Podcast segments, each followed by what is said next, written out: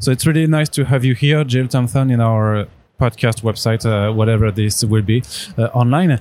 Uh, I always start, I have to, to start by a very broad question, very basic. So, who are you? And uh, can you uh, tell us a little bit uh, how you got into uh, comic books? My name is Jill Thompson.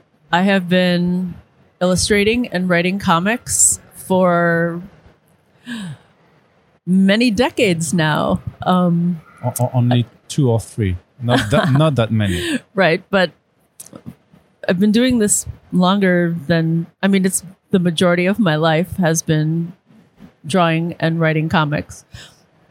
Um I got my start kind of uh like most other comic book professionals.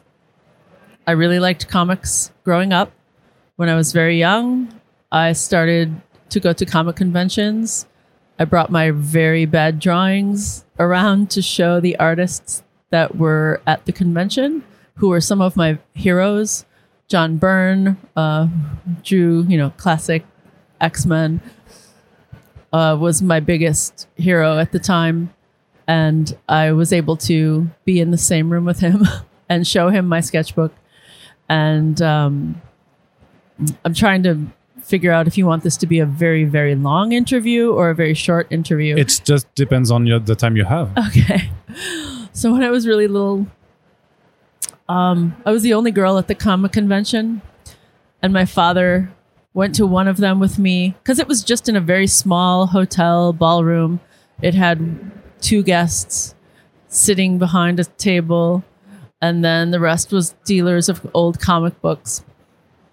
And they, um, my father came with me once, which was very nice of him, and I think he expected well, we did that once. It's out of her system. I won't be doing this again. And I was very excited. And I said, Oh, dad, there's going to be another one in, you know, two months.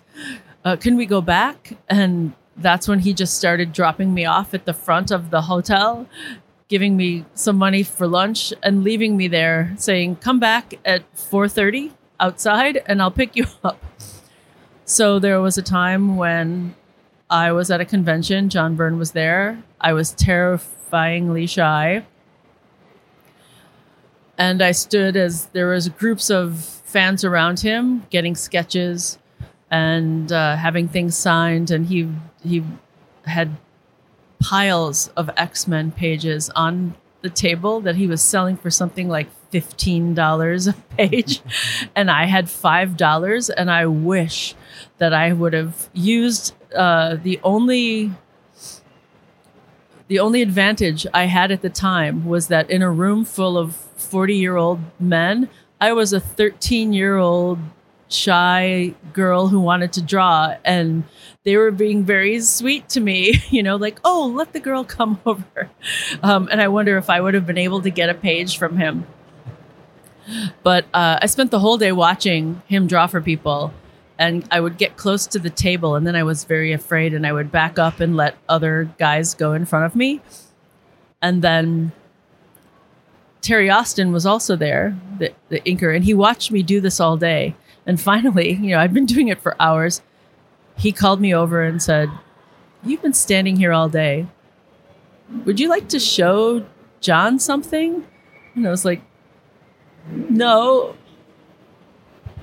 well, actually, I said yes, but I shook my head no. Um, I just realized I did something that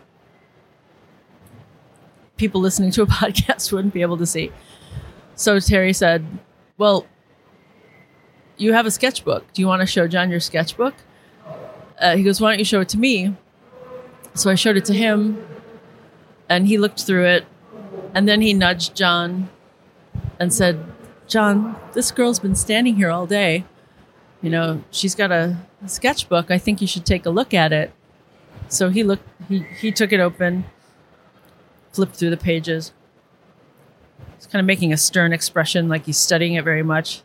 I'm standing back, you know, like nervous and scared. And he flips through it and he slams it closed, slams it on the table, and says, I think we should break her fingers. See, you just did the thing I did. Yeah. And I was like, oh my God. And I'm not a 13 And- years old girl. and he said, Because if she's this good now, think of how good she is going to be when she draws comics. And the key word there is he said when and not if. Hmm. So it wasn't that I would never get to do this. Even though my drawings were very, very bad, he said when I drew comics. So I don't even remember how I got home that day. I don't remember taking my sketchbook back. I don't remember getting home, but it was like all I could think of was that John Byrne looked at my drawings and one day I'm going to draw comics. So I just kept reading comics and going back to conventions and showing my drawings to other artists that were there. And anyone that gave me advice, of which many people did, they corrected all of my mistakes and told me what was wrong and why it was wrong. And instead of being discouraged, um, I just thought, oh, okay, well, I need to learn how to draw that and I need to fix that and I need how to learn how to draw a car and people and pretty much everything.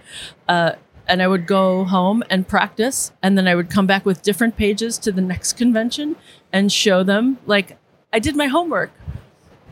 And um, some of them suggested that I go to art school, so I also did that. Uh, and once I got to art school, the advice I was given was take every class you can. Don't focus on comics while you're there. You know about comics. You love comics, obviously. You know how to tell the language of comics. So learn everything they teach you and apply it all to the comic page, which I did because one thing I like to be was a good student in regular school and in art school. And while I was in art school, I started working for some smaller companies. Actually, even when I was in high school, I was working for some smaller companies. Um, and when you do one thing for one publisher, even if it's very small, you take that comic and you show it to the next person. And that's like your resume because that means someone else took a chance on you and you know how to meet a deadline and you know how to work with a writer or an editor. And then when you have two comics, then you can show those two comics to someone else, and they're like, "Oh, these two people have taken a chance on you first, so now I will also take a chance on you." And it kind of worked its way up until suddenly I was working at DC Comics. You you mentioned before that uh, you you loved comic books as a medium, so that you wanted to to draw uh, comics uh, from quite the beginning. What is the strength of the comic book as a medium of uh, and in, in terms of storytelling to you? What is, what is really the the strength of this medium compared to other like uh, television or? Uh, I feel the strength of the comic book medium is the fact that it is a very interactive form of entertainment because while the artists and writers do an amazing job of giving you all the information that you need, there's a lot of information that takes place in your imagination as the reader, but you're given those cues from the writer and the artist. You know, the stuff that happens in between the panels, the stuff that the the fact that time happens from the the page turn where it can be milliseconds to a reveal of something that happens in one moment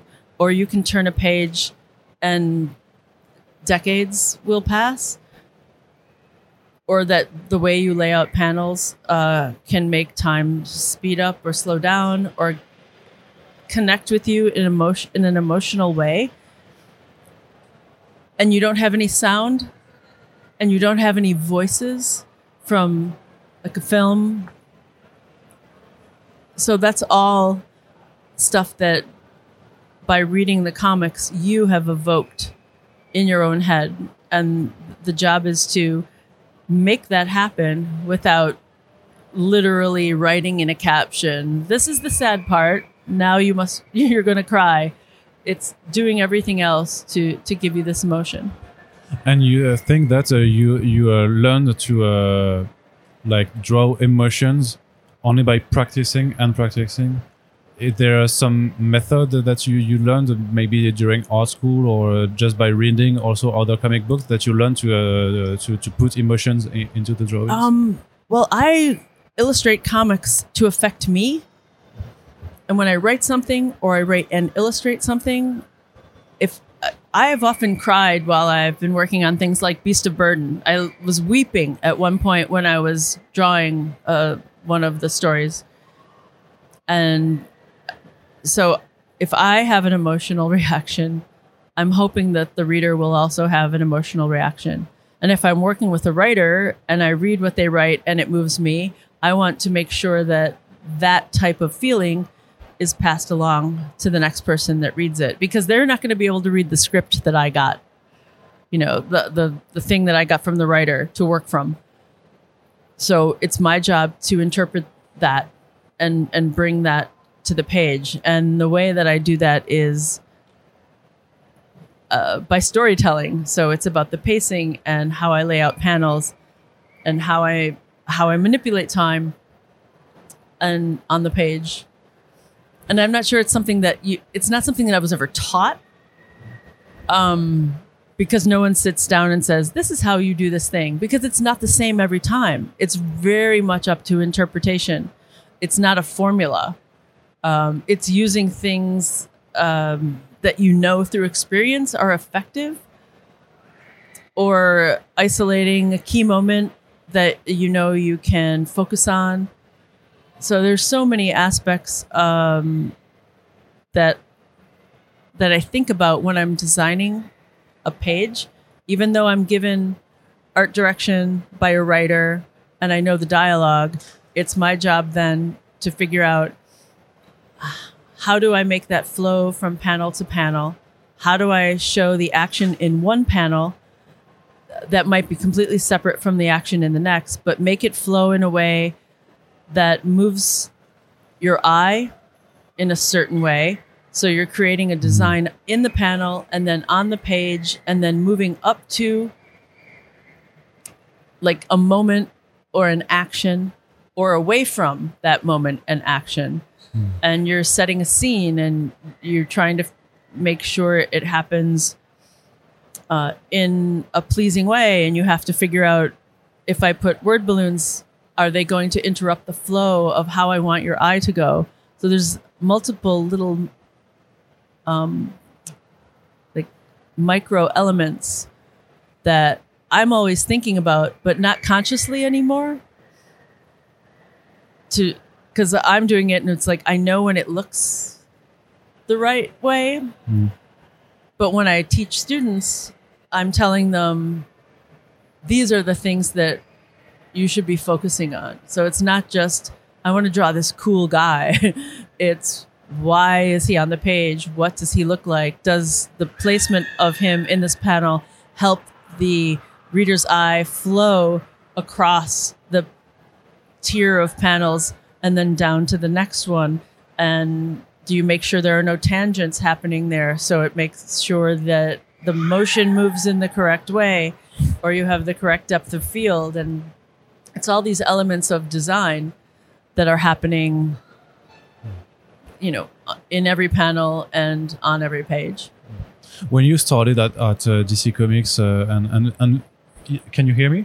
A, some a little bit. Okay, so when you started at DC Comics and Vertigo, were you uh, like uh, anxious, or uh, did you feel pressure to do uh, comic books for uh, the big publishers uh, that were the, the the already the big two of uh, of the industry?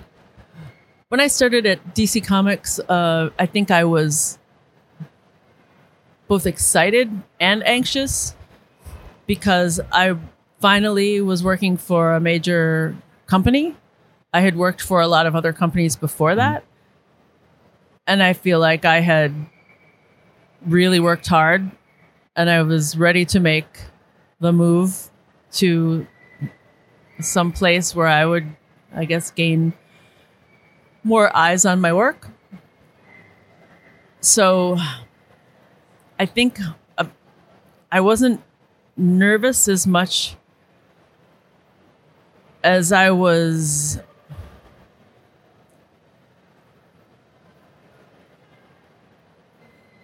so trying to just trying to hang with the big boys, I guess. Um, but, uh, but, and that was maybe a question also because uh, it was and it still is uh, in some ways a very uh, masculine uh, environment. So maybe it's hard also to uh, Well- you know just to uh, get noticed. Uh, so I want well I wanted to be good Mm. and I knew what I was drawing in pencil. You know, it's like I was working with one of my idols, George Perez, on the very first thing I worked on DC Comics. On So that's like a high bar to to have. So it's like I wanted to be able to uh I guess like be worthy want- of the legend. Maybe, yeah you know? worthy of the legend but also uh, like uh, you know like be the good best student of him as a teacher so if he gave me a script that was something that he was writing f- mostly for himself you know like it, it, there, sometimes there were 19 panels on a page that's pretty daunting for in any situation but as one of as your first job but that's easy for him. You know he's writing what he sees in his head and what's easy for him to draw. It might not be what everyone else draws. And i want i wanted to make sure i was up to the challenge. And i wanted when he saw it to like it. And i wanted him to say oh good this is what i wanted here. So i wanted to to be worthy of working with him.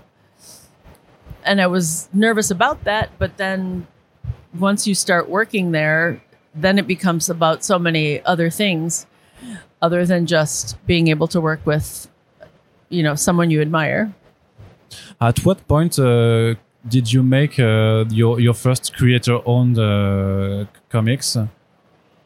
you mean professionally? Yeah, i made my first creator owned comics professionally uh, around 1996 um, i had been working at vertigo for a long time and at the time there were all of the situations where everyone was kind of jumping from title to title as creative teams where there would be a writer and they would want to work with you for a story arc because you could. And i think um, neil gaiman had set a precedent that this could is something that could be done because sandman was written in arcs and then he would have different artists for different stories and other writers decided you know that's a cool idea let's do that too.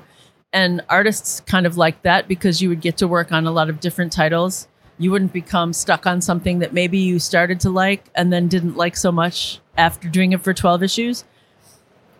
But then in the middle of that there was a boom in comics and then there was a bust where thing there were lots and lots of titles all the time and they were selling millions of copies so it was easy to jump from one thing to another. And then when suddenly a lot of these titles imploded, any artist that had been offered a contract but were like, "Oh no, no, I can't take it because, you know, I got this other arc coming up."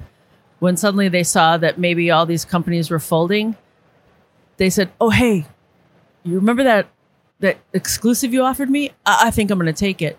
So I was still busy leapfrogging from one project to the next, not noticing that maybe there wasn't another lily pad to jump to. And one day, you know, I was waiting for the, you know, other editor or something who had said they wanted to work with me.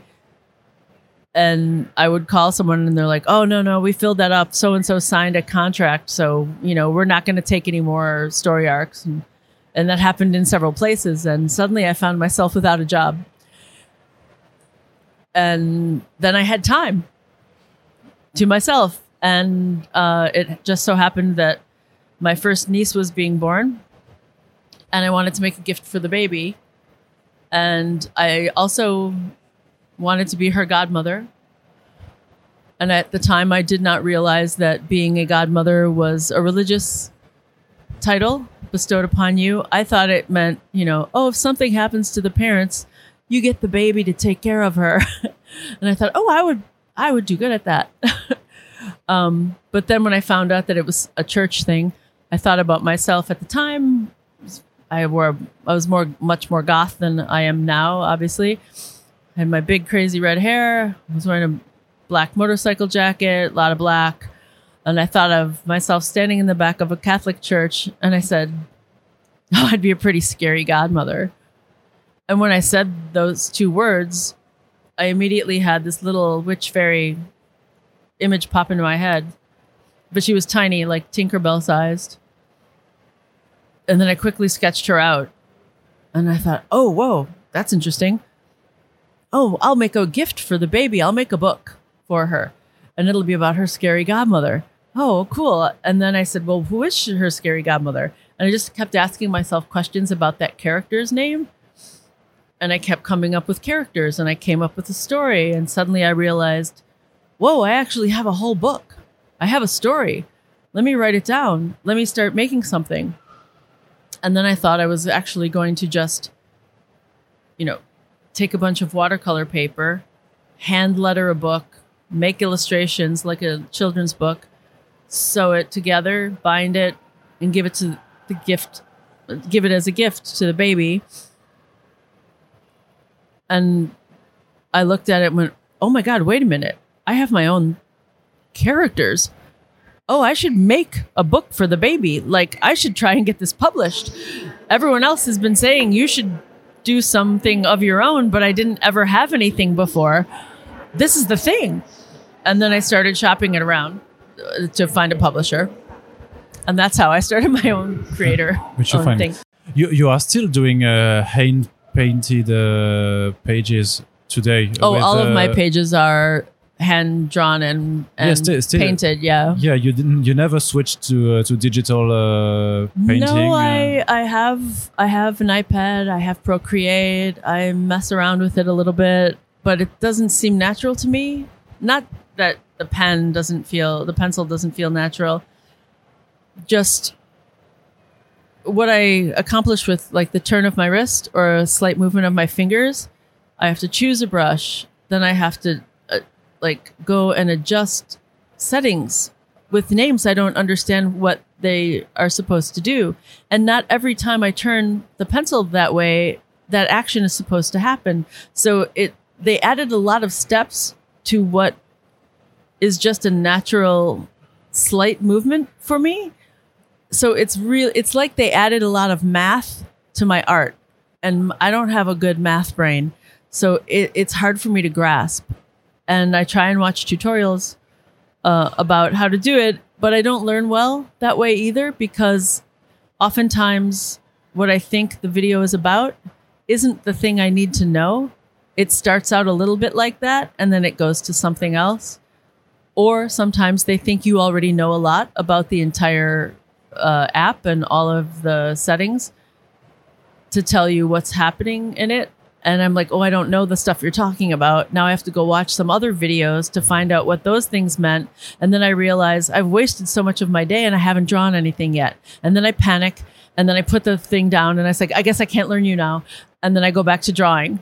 Um, so I really need to hire a tutor to just help me learn what do all these things mean and what do they do and then i'll take notes like when i was in school because the way i learn is i have to listen ask questions write down notes actively do the the thing um, i would like to add that to my list of skills but it's not one that i have yet I wanted. I I had a question about the graphic novel Wonder Woman: The True Amazon. Uh, Yes. Because you started uh, at DC on Wonder Woman with uh, George Perez, and so two decades later, you're drawing uh, and uh, writing the your own graphic novel about uh, Wonder Woman. Can you tell us a little bit about the, the origin of uh, this project? the reason that I ended up uh, doing the graphic novel Wonder Woman, Wonder Woman: The True Amazon, is because, to be honest, when I was little and growing up, I watched Wonder Woman on television. I read a couple comics here or there, but I I didn't enjoy Wonder Woman the way I enjoyed things like Spider Man or X Men. I felt she was always too perfect for me. And um, I knew I wasn't perfect. I felt more like Peter Parker than I definitely did Wonder Woman. And um, so, and also, she there was a lot of mythology in her origin, but it didn't seem like there was much mythology, like Greek mythology, I mean, uh, in her story. And at the time, I also really loved all types of mythology Greek mythology, Norse mythology, fairy tales, which I still love all of these things. And I, I thought it would be great if there was more of that in there. So I, while I didn't dislike her, I just preferred other types of superheroes. I mean, my first like big superhero passion was Chris Claremont, John Byrne X Men, and the very first issue that I saw was the Run for Your Life Kitty Pryde.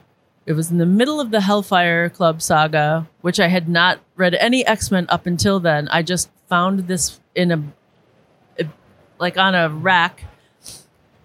Really loved it, but that had Phoenix in it, and I looked like Kitty Pryde at the time. I was a 13 year old girl who lived outside of Chicago. I wanted to be her.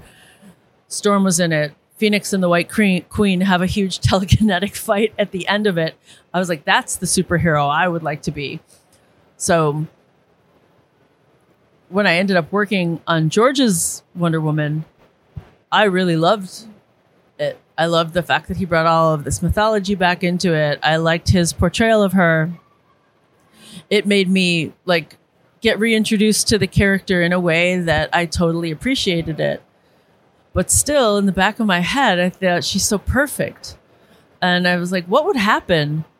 You know, that, that wouldn't happen if you grew up on an, an island of doting aunties and grandmas. You were the only kid there. Plus, you were royal you know, you're a royalty, you know, you would get spoiled. It would be like one of those old fairy tales, The Prince and the Pauper, or something where it's like there's this haughty prince that has to learn a lesson. And the only way he can learn is from the peasant girl or the peasant boy because they have a different life and he which he's never experienced. And um and I was like, that's the story I would like to tell. So I just kind of started writing out what I would write. And at first it was called the very selfish princess, and I wanted and and I pitched it all over the place at DC, and I said I know this isn't in continu- continuity, and it will eventually she will get to the exact place where we know her, where she'll be the type of Wonder Woman that everyone expects. I said, but I want to tell this type of more elseworlds type story, and it got kind of, you know, people listen, they're like, oh, that's kind of cool, but we don't want to change her origin. I was like, well, you wouldn't change the origin. You would just be, it would just be the same way you do Elseworlds with Batman, where he's a cowboy or a knight or something like that. And then one time I was at a convention and I ran into Jim Lee in the bar and we were both waiting for other people to go to dinner. And I said, Jim, I have this idea that I've been pitching all over the place. Can I throw it at you right now? And he said, Sure, what is it? And I told him, he goes, Oh, I like that. I really like that. He goes, Let me see what I can do. And uh, and I was like, Okay. And then I never heard back from him for like six months. And I thought, Oh, well, it's, I guess, you know, it's going to go nowhere. Ah, I really liked it. I wish that I could have done it. And then suddenly, out of the blue, he texts me and says, Hey, sorry it took me so long to get back to you. I was just trying to figure out where would be a good place to put this. So so and so is going to con- I forget which so and so is going to contact you. We're going to start uh, something. You know, it's like tell me how many issues you want it to be, or what's this, what what it would be like, and uh, we'll we'll get it going. And then suddenly it, it happened, um, and I, I I'll be forever grateful to him for letting me tell this story. Do you think that maybe it might be uh, related to the fact? I, I, think if I recall that the, the first movie was out, so uh, they had also to uh, to do projects uh, projects to uh, like uh, to uh, I don't have the the English word to accompany. Uh, accompany? Yeah, accompany. Well, I had finished this well before the movie came out, and then it was just they just sat on it, ah, and they yeah. it was supposed to come out, and then when they knew the movie was going to come out, plus it was like the 75th anniversary of Wonder Woman yeah. as well. So yeah, they yeah. had certain projects, and they decided, okay, this one should come out on this date. This one should come out with the anniversary. This one should come out with the movie.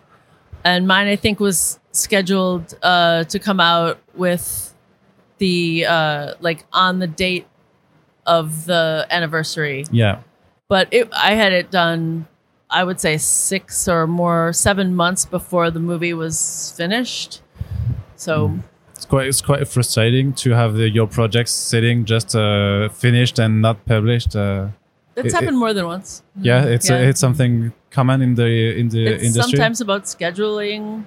You'll have, or sometimes, um, you know, maybe an artist will take a very long time to get something done. So when they thought it was supposed to be scheduled, there wasn't, it didn't hit that date. So then they'll figure out, based on other things that they have, when's a good time to put it out. You you you you've done also an um, an issue of Wonder Woman like two years ago. It was uh, issue uh, seven hundred seventy six or something like that. It was just one issue. Um, the one with Becky Cloonan. Yeah, Yeah, yeah, but but uh, it's like w- w- the only uh, work that uh, we've seen from you in the mainstream industry. So you don't want uh, to do uh, more uh, work for hire. Uh, I do at a lot. DC or I do lots of work for hire. Um, I I'm slower than I used to be. um, as and I I've been focusing on a lot of personal things, but uh, I I can't keep up with the schedule at this point um, of a monthly comic, especially with people using digital uh, Yeah. to do monthly comics. They're able to throw backgrounds in that they save and adjust stuff and i'm still working traditionally so when i work on things you know it's a little story here it's a little story there where they know they have a lot of like anthologies a lot of times Okay.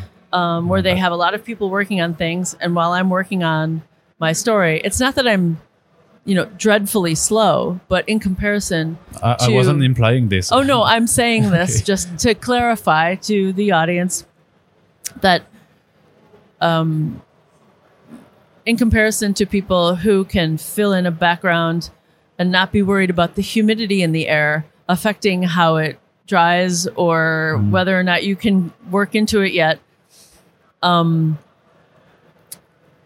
it's best if I work on things that are outside continuity and I like things. I, I want the work that I do to be timeless. Mm-hmm.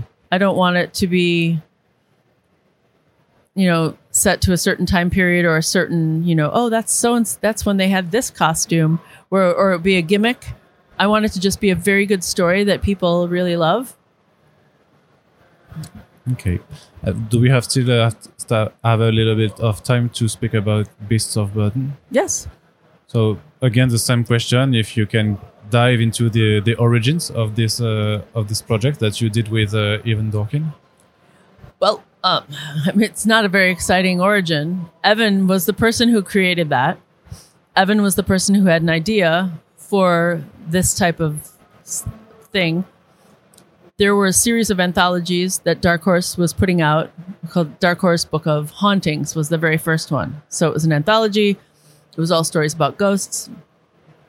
And um, the editor at the time, which was Scott Allie, asked Evan to contribute to this anthology.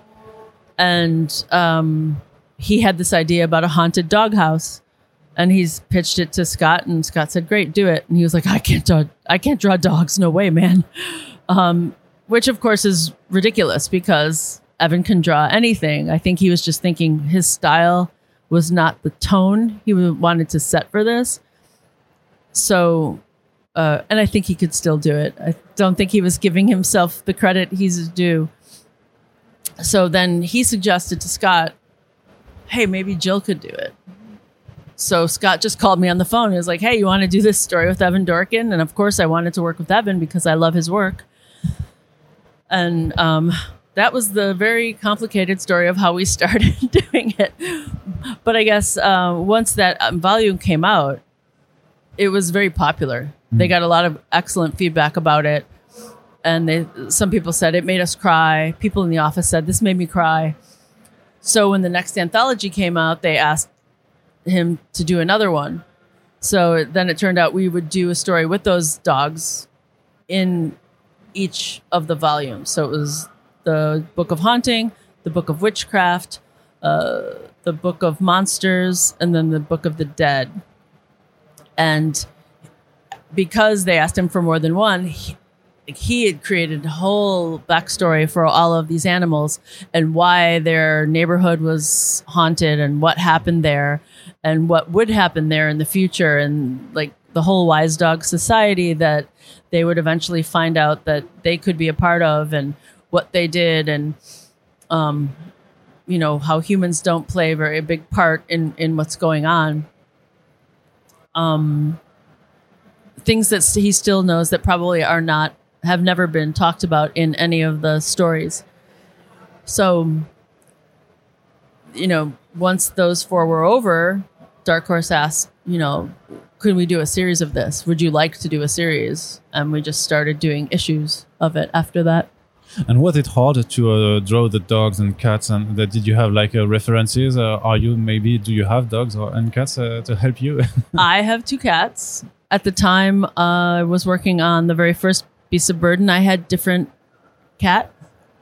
Um, he's since passed away. I love dogs. I just have never owned one. I mean, I've never had a dog companion because technically, I don't think you own dogs. You're allowed to take care of them. You're given the gift of a dog or a cat, and but I love them, and there are dogs in the neighborhood now that I see and I call, "Oh, hi Jack," or "Hi Ace." because they're the variety of dog. And then my cat, uh, I have two cats, but I do have an orange cat who didn't exist at the time I was working on this book, but uh, did have a neighborhood cat who my neighbors across the street let outside. And he would roam around and sometimes end up on my porch or in my backyard. And he is the orphan. So and what was it? Was it hard for you? Was it a challenge? Because I, I've known from uh, other interviews that uh, some artists find it really difficult to uh, draw animals in, in, in general, and, and especially that you uh, you have to uh, to draw them at each panel and uh, doing stuff and see the movements and take care of the how the. their, their paws, their yeah, feet. the paws and and, and go on. Um, I didn't it find it difficult to draw um, the animals in Beasts of Burden. I guess mostly because I feel like my style is realistic slash cartoony. You know, it's cartooning. I made myself watch uh, Lady and the Tramp a bunch of times. I cried every single time I watched it. If I talk about the part that makes me cry, it makes me cry because I was like, I want to see how Disney animators, you know, animated the dogs because they had awesome expressions, but they still moved around and acted like dogs. And I didn't think it was very difficult to give them a bit more expression than they have. Dogs naturally smile and make expressions. If you if you come home and your dog has chewed up a pillow that's on the couch and there's particles everywhere and fluff and stuff yeah. like that, and then you come in and you go, "Oh, who chewed up that pillow? The dog will give you like the look in his eyebrow. The dog has eyebrows, and his eyebrows will move all over the place. Dog and it's guilty. It's a guilty face. So it wasn't that tough to make them actually look like that. And cats, I love cats. So Okay. and they kept. I mean, I had a cat named Holstein, and he could look pissed off at you. He could furrow a brow like a dog, and he would look at you and give you the side eye. So I was like, it's not going to be too tough. And uh, and I heard you mentioning before uh, at the table at the convention that uh, you don't have or, or, or you don't have the rights to uh, continue uh, Beast of Burden uh, from Dark Horse, or is there something that uh, like um, Oh, no. ob- obstructs you to to to do more? I be- no, I believe um, Evan can do more. I, I guess I also have rights, but they're not publishing it right now, and I don't know why. You know, like this, all of the the things, the business things go to Evan. I'm not. It's not. I didn't come up with the idea, so I I don't take control of that type of thing. All the stories are his stories, all and his wife's, and and so I don't know. And I mean, I'm gonna go home and I'm gonna call when I get back. I figure I'm not gonna do it while I'm traveling, but I'm gonna say, hey, everyone keeps asking. I didn't know Beast of Burden was out of print. Is it out of print in the United States as well, or just foreign editions because no one can find it? I know they let Scary Godmother go out of print. And so now I guess I need to find a new publisher for that. That was my last question. So that was uh, what's uh, what holds the future for you? Well, I would like to do more Scary Godmother. Uh, I have had a very hard year. So, all of the plans that I had that were supposed to be finished by now, life threw terrible obstacles in my way to get anything done. Uh, so, those plans are just moved back until next year. So, I'm planning on doing a completely new Scary Godmother book. Um, I have some ideas for a couple of different stories, but not uh, of, of something completely different, something unlike I've I've done before that I'm I want to start. It's just that it's hard to to do all of the jobs on more than one thing at and and you know continue to do everything else that I need to do in my life. So I just have to focus, get one done, focus, and get the next one done. Okay, so I guess you're going to be busy. I plan on being busy. I don't like to not be busy. I don't know how to relax. I realized, um, being a freelance artist, uh, I have a lot of freedom, which I really enjoy. I love to be able to travel like this, to come to conventions, to go on and uh, travel around and do things that people who have a regular job are not necessarily able to do unless it's vacation. But I also realize I don't ever have vacation because I don't know how. I always feel like, oh, well, who's filling the orders of the scary godmother dolls right now? Well, no one until I get back home. So for two weeks, they've been waiting. And when I get back home, I have to do it. And then who's doing this house project that needs to be finished at my house? Well, I'm the person that has to do it. So I juggle all of those things plus my art. All right. Well, we'll be uh, looking forward to to your next projects. Uh, I have a question. Yes. And I know have- that I won't get the answer until after you transcribe this. What are something that you would like to see from me? Uh, what I would like to see from You know, like what type of thing? an original graphic novel, uh, in the form of like a mystery story infused with horror. I think uh, you, you that that's be hilarious because that's the type that's the thing I said that's something that's not like anything I've done before. That's what's that's what I'm going to be doing. Where you've got a buyer already. Okay. that's right. That, that's a, a perfect way to to finish our record. Thank you very much, Jim. You're welcome.